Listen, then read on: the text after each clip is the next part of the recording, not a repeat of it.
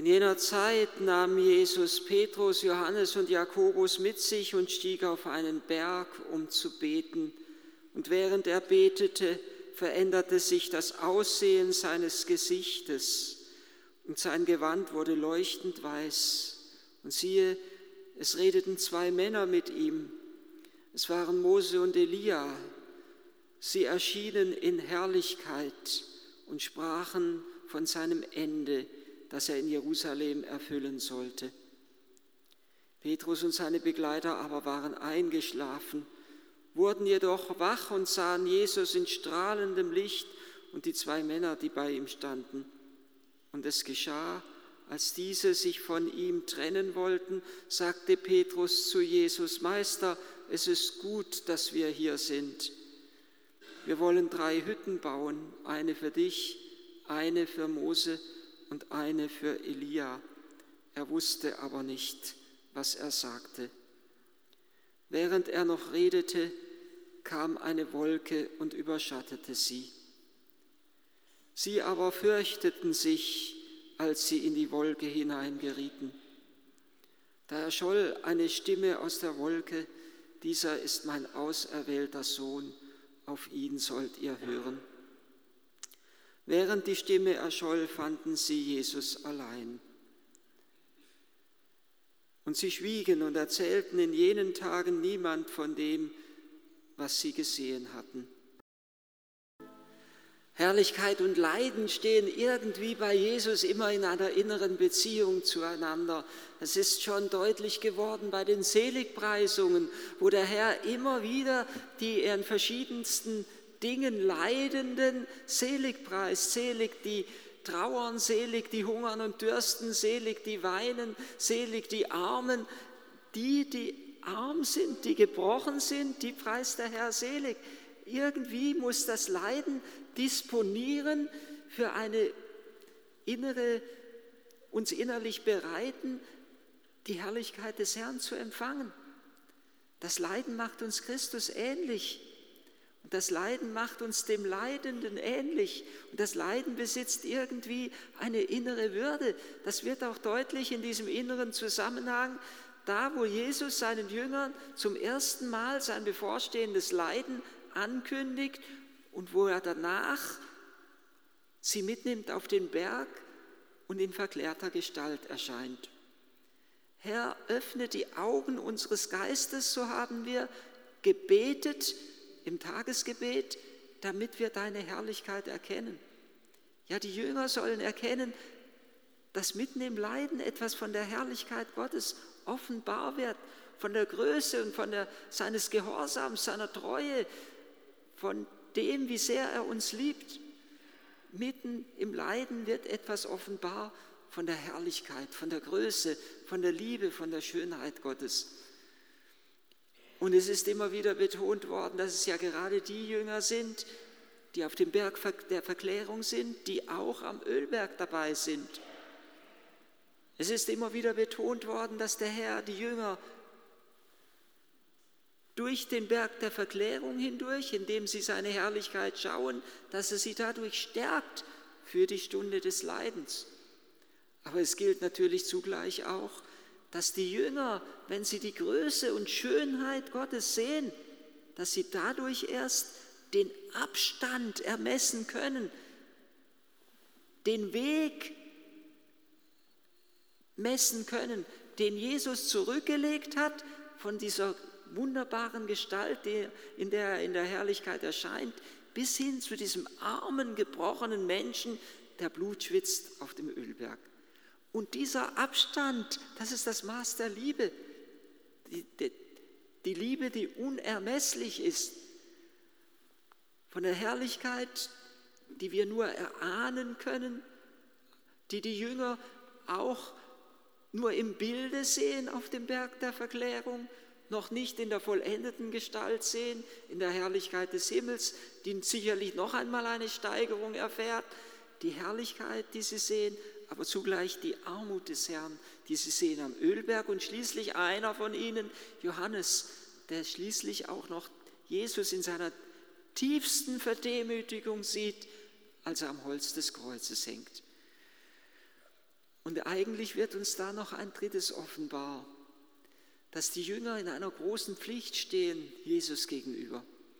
Da, wo ein Mensch sich uns mitteilt, das Innerste seines Herzens uns mitteilt, da erwartet er von uns,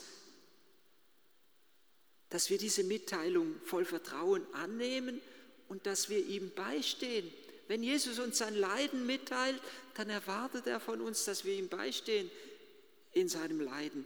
Wenn er seinen Jüngern sein tiefstes Geheimnis, seine Herrlichkeit und sein Leiden mitteilt, dann haben sie eine umso größere Verpflichtung ihm gegenüber, ihn eben nicht allein zu lassen in der Stunde des Leidens. Wenn sie schon durch die Schau seiner Herrlichkeit gestärkt worden sind, dann erst recht dürften sie ihn doch nicht alleine lassen in der Stunde seines Leidens. Dann müssten sie doch stark genug sein, standzuhalten bei ihm.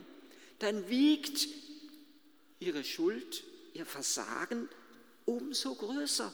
Je mehr Vertrauen der Herr uns schenkt, umso schwerer wiegt es, wenn wir dieses Vertrauen enttäuschen. Da, wo wir einen Menschen lieben, da wollen wir ihm nahe sein. Und da sollen wir ihm nahe sein. Nicht nur auf dem Berg der Verklärung, sondern auch auf dem Berg des Kreuzes. Und uns soll innerlich etwas deutlich werden von diesem Zusammenhang von Leiden und Herrlichkeit. Manchmal kann man das ja erleben bei Ehepaaren zum Beispiel, wo einer vielleicht im Alter oder manchmal auch schon in der Höhe des Lebens, in der Mitte des Lebens von irgendeiner schweren Krankheit gezeichnet wird. Und der stirbt. Und der Erste, der sagt, als ich meinen Partner im Leiden, meinen Ehemann, meine Ehefrau im Leiden begegnet bin, diese Tage des Leidens oder diese Wochen oder vielleicht manchmal sogar Jahre des Leidens waren es, die uns noch viel näher, einander noch viel näher gebracht haben. Wir haben uns mitten im Leiden noch einmal ganz neu entdeckt, noch einmal ganz neu kennengelernt. Wir haben eine ganz neue und andere Innigkeit erlebt, mitten im Leiden. Wir hatten sie vorher nicht. Nicht einmal in den größten und schönsten Stunden unseres Lebens haben wir so einen tiefen Zusammenhalt erfahren wie mitten in der Stunde des Leidens. Genau das ist es, was hier auch aufleuchtet dass Jesus den Jüngern Anteil gibt an seiner Herrlichkeit, aber sie auch mitnimmt in, oder mitnehmen möchte in sein bevorstehendes Leidensgeheimnis. Wenn uns ein Mensch sein Leiden offenbart, dann zeigt er uns damit ein unsagbares Vertrauen. Dann führt er und möchte er uns in eine tiefe Intimität, Intimität hineinnehmen. Und Jesus möchte seine Jünger in die Intimität des Leidens und in die Intimität seiner Herrlichkeit mitnehmen. Wenn wir, so sagt es der heilige Paulus, mit ihm leiden, werden wir auch mit ihm verherrlicht werden. Da, wo wir mit Jesus gehen, da nimmt er auch, uns auch mit in die Herrlichkeit. Und bei Jesus soll uns deutlich werden, dass es nicht nur ein Nacheinander ist, zuerst das Leiden und dann die Herrlichkeit kommt, sondern mitten im Leiden schon etwas von der Herrlichkeit aufleuchtet, wie es eben auch in den Seligpreisungen deutlich wird. Gerade im Johannes und gerade im Johannesevangelium ist, ist dieser Zusammenhang von Leiden und Herrlichkeit ganz deutlich in den drei Leidensankündigungen Jesu, wo Jesus immer von seinem bevorstehenden Leiden als von seinem Erhöhtwerden spricht. Er sagt nicht, wenn ich am Kreuz erniedrigt bin, werde ich alle zu mir herunterziehen, sondern wenn ich am Kreuz erhöht bin, werde ich alle mit mir, zu mir hinaufziehen und durch mich in die Herrlichkeit des Vaters hineinziehen. Vielleicht wird es uns an so jemand wie Mutter Teresa deutlich, dass Leiden und Herrlichkeit eng zusammenhängen. Weil sie dem Leidenden so nahe war, konnte ihr Bild so leuchten in der ganzen Welt. Weil sie dem Leidenden in der Liebe nahe war, hatte sie so eine Strahlkraft bei Reichen und Armen, bei Frommen und anderen, die gar nicht im Glauben standen. Leiden und Herrlichkeit stehen in einem inneren Zusammenhang. Das möchte der Herr den Jüngern und auch uns offenbar machen.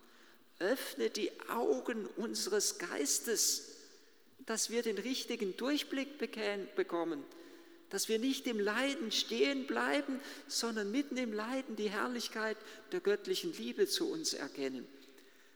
Und wenn wir durch das Leiden hindurch, Christi hindurch auf die Herrlichkeit Gottes des Vaters schauen, dann würde ich sagen, bekommen wir durch diesen Blick auf Christus eine ganz neue Weltsicht. Dann sehen wir auch die Menschen ganz anders. Ich habe schon öfters den Rat weitergegeben, den mir mal jemand gegeben hat. Wir sollen lernen, die Menschen vor dem Kreuz her zu sehen, das sie zu tragen haben. Ja, dann sehen wir den anderen noch einmal ganz anders, mit ganz neuen und tieferen Augen. Aber dann bleiben wir auch nicht bei dem Kreuz stehen, sondern dann erkennen wir auch, dass Gottes Herrlichkeit durch diesen Menschen offenbar werden möchte. Wir sollen den richtigen Durchblick bekommen und nicht nur Leiden und Herrlichkeit stehen in einem inneren Zusammenhang, sondern das wird uns gerade in dem Bericht der Verklärung nach dem Lukasevangelium deutlich, auch Gebet und Herrlichkeit stehen in einem inneren Zusammenhang.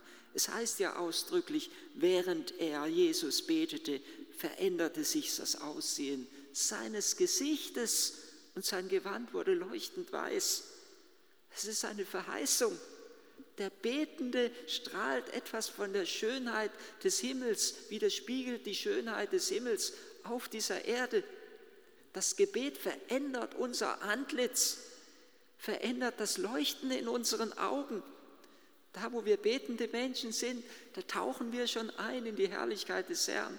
Da, wo wir betende Menschen sind, öffnen wir uns für das Geheimnis Christi, dass er sein Geheimnis in uns, sei es in der Leidensgestalt oder in der Herrlichkeit, in uns sein Geheimnis abbilden kann. Und dass durch uns wie durch Christus etwas von der Herrlichkeit des Herrn offenbar wird in dieser Welt.